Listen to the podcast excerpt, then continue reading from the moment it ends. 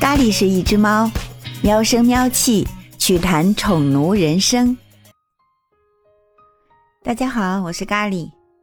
熟悉的朋友都知道，为什么我开篇就会说咖喱是一只猫，咖喱也是我。没错，因为我是盗用了我家咖喱的名字，它才是真正的咖喱。对，它是一只两岁多的蓝猫，丁香色，是个小伙子。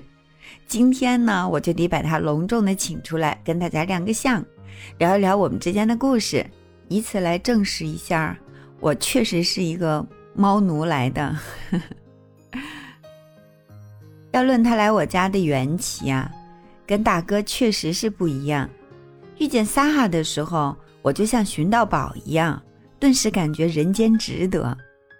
当时我抱着它从犬舍回来。然后就一路狂奔到了宠物商店，笼子、食盆、粮食、玩具一通的采购。嗯，那会儿我的男朋友在后面，就是大包小包的拎着跟着我，我根本都无暇顾及他。后来他就特别生气，分手时候这也是我的罪状之一，说我有了撒哈就忽略了他，说我根本不爱他。现在想想很可笑，对吧？一个人怎么会吃狗狗的醋呢？但那个时候他抱怨的特别的发自肺腑，我也反思的很认真。但是后来他还是走了，我呢就收拾心情继续生活。幸好我的撒哈还在，我还是那么一如既往的爱着他，或者是更爱他。事实证明，十二年来，好多人在我的生命中来了又走，而大哥始终在。一直到他生命的尽头。如果说我和撒哈的缘分是那种一见钟情式的自由恋爱，那么跟咖喱的情感呀，就有点像包办婚姻，有点先结婚后恋爱的感觉。为什么呢？先说说咖喱的身世啊，他是这样的，他从小呢是被我一个朋友花了很多钱买回家的，嘴上说是喜欢猫。其实他打的小算盘呢，是为了给他家那个大 house 防老鼠。当时他叫小黑，纯血统的宠物猫还能不能有这个功能？我是觉得真值得商榷。那小黑到了他家以后呢，我第一次见到他的时候，他就像个幽灵一样，在空荡荡的那个大房子里，悄悄的，一会儿到这儿，一会儿到那儿。看不出一点儿猫应该有的高傲和优雅的样子，反而像是个流浪的小孩儿，又黑又瘦的，一副没人管的样子。它特别怕人，见到有陌生人就躲得远远的。可是它却一点也不怕我。我们坐着聊天的时候，它就悄悄地爬上沙发，一点儿一点儿地试图接近我。哎，它发现我很友好。他就干脆大着胆子卧在我身边我呢就试探性的摸了摸他，没想到这一摸，他马上就发出那种满足的呜噜声，就感觉回应的特别的迫不及待，而且眯着眼睛，特别特别的享受。我那个朋友当时就说：“你你把它带走吧，我真的不会养，你看他多喜欢你啊。”家里人和客人来来往往那么多，我从来没看到他主动跟谁亲近过。哎，说实话，我真的挺不知可否的，我没法回答他，因为我从小就对猫没有什么好印象。小时候，我表妹养了一只黑色的小家猫，把它抓的经常都是横一道竖一道的，好像还有一次长了猫癣，去医院又打针又吃药的，就那样，表妹也不忍心把它送人。但是最后呢，他居然是自己走丢了，就再也没有回来。表妹伤心好一阵子，所以呢，我就一直觉得这个猫啊，就不如狗仁义，也不如狗狗智商高，根本没那么可爱。朋友劝我收养小黑，我实在是没这想法，不像养狗，那是我生活理想的一部分。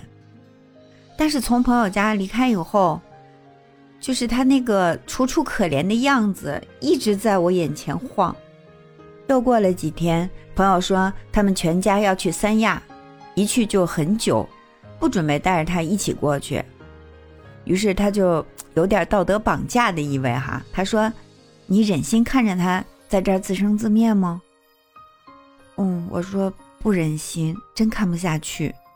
朋友就事就说：“那就赶紧抱回家吧。”我 我当时很无语，我说：“那撒哈怎么办呀？那么骄傲的撒哈，万一回去他们争宠要欺负他怎么办？”我的朋友当即就说：“说不可能，大哥多聪明呀，他爱你喜欢的一切。”哎，我当时就一愣，想想也对，我喜欢的撒哈从来都很善待，于是我就那么稀里糊涂的把小黑带回家了。回家之前，先给他去洗了一个澡，买了一个充满未来感的一个猫窝，那个猫窝很漂亮，底下是白色的绒绒的垫子，上面是一个透明的罩子。就是可以当窝，也可以当出行时候的双肩背。回到家以后，撒哈一见到它，没有我想象的那么强烈的抗性啊，只是过去闻了闻，然后就很淡定的卧在我脚边儿，默默的就看着我去照顾他。我当时心里就乐了，不愧是撒哈，内心强大又自信。他知道这个小家伙根本撼动不了他在家里大哥的地位。而这个小家伙呢，更是没心没肺，把他往窝里一放，一会儿就睡着了，而且睡得还特别的安稳。他好像全然不顾这是一个完全陌生的环境，旁边还有一位虎视眈眈的大哥。我还觉得挺神奇的，不是说猫有应激反应吗？这哪有啊，一点都看不出来。他睡得那么香，我看着他的样子。心里第一次有点感动，我想这个小家伙该有多么信任我呀！感觉他好像是在外面漂泊了很久，今天终于回家了。他可能早就认定了这就是他的家，我就是他的主人。我握着他粉粉的小爪子，我想应该给他重新起个名字，因为从此他的猫生应该是开启新篇章了，不是吗？于是就灵机一动，就叫了他咖喱。自此以后呢，他就成了我的家庭一员，我也过起了一猫一狗的宠物生活。咖喱来的时候一直是拉肚子，五个多月了，一点都没有发腮，骨瘦嶙峋的。我就上网查资料，给他买了调理肠胃的猫粮。一个月以后，他就明显的长个了，腮也逐渐发起来。就是越来越虎头虎脑的，有了点蓝猫该有的样子，大脸呐，身上肉墩墩的。它现在已经十多斤了，我都快抱不动了。每当我抱着它，让它跟我一起遛撒哈的时候，经常就会有人跟我搭讪，说：“哇塞，你家猫猫狗狗怎么都这么肥呀？养的真好。”可能是因为反差有点大吧。因为我相对来说比较瘦小，然后是怀里抱着一只大肥猫，啊，还牵着一只大胖狗，估计他们看上去这个画面有点喜感。最初我最担心的是咖喱的破坏能力，不是说猫都喜欢挠东西吗？也喜欢登高爬低的，很容易打碎东西，是吧？但是很奇怪，它来我家两年多了。从来没有造成过严重的破坏。他最喜欢是从桌子上往地上扒拉东西，但是呢，也仅限于那些口红啊、纸巾啊、发圈啊什么的小东西。还有就是最长的一次，我出差把他自己在家放了五天，我回来的时候家里安然无恙，一丝不乱。当然，就是除了猫砂盆比较有味道之外，哈。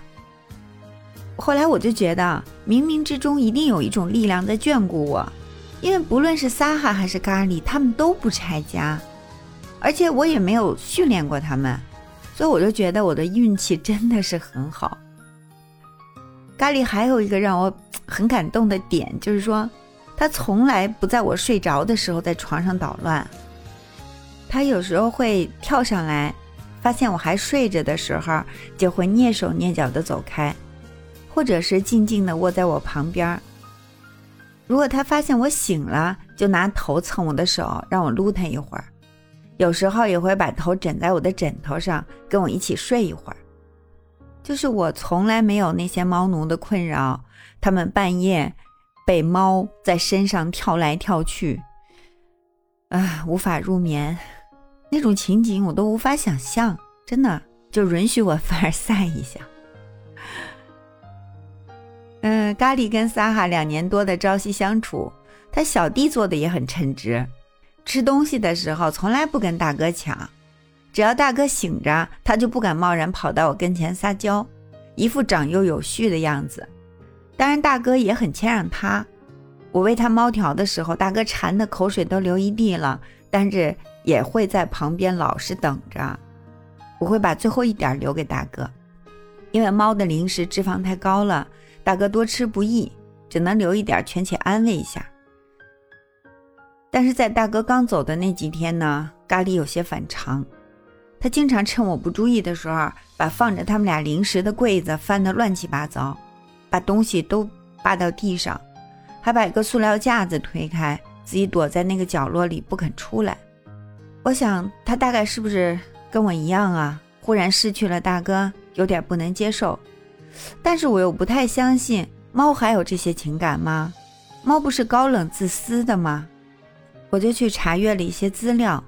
后来发现，猫和人类果然是拥有这种近似的情感的。它们和人一样，具有产生各种情绪的脑部结构。它们还能准确辨别我们的情绪，并且做出反应。这就难怪了。前几天它忽然变得很黏我，我还以为是大哥不在，它终于可以肆意争宠了。原来它是在安慰我。咖喱颠覆了我对猫的认知。现在看来，我又很有幸拥有了一只善解人意的猫。大哥走了，一猫一狗的宠奴生活结束了。往后余生呢？幸好还有咖喱陪着咖喱，我们的故事还将继续。咖喱是一只猫，咖喱也是我，在宠奴的路上，让我们互相陪伴。你有什么是想跟咖喱分享的吗？那就在评论区给我留言吧。咖喱的喵语每周二、四、六更新，感谢你的收听。如果喜欢的话，记得订阅、转发、五星好评哦。我们下期节目再见。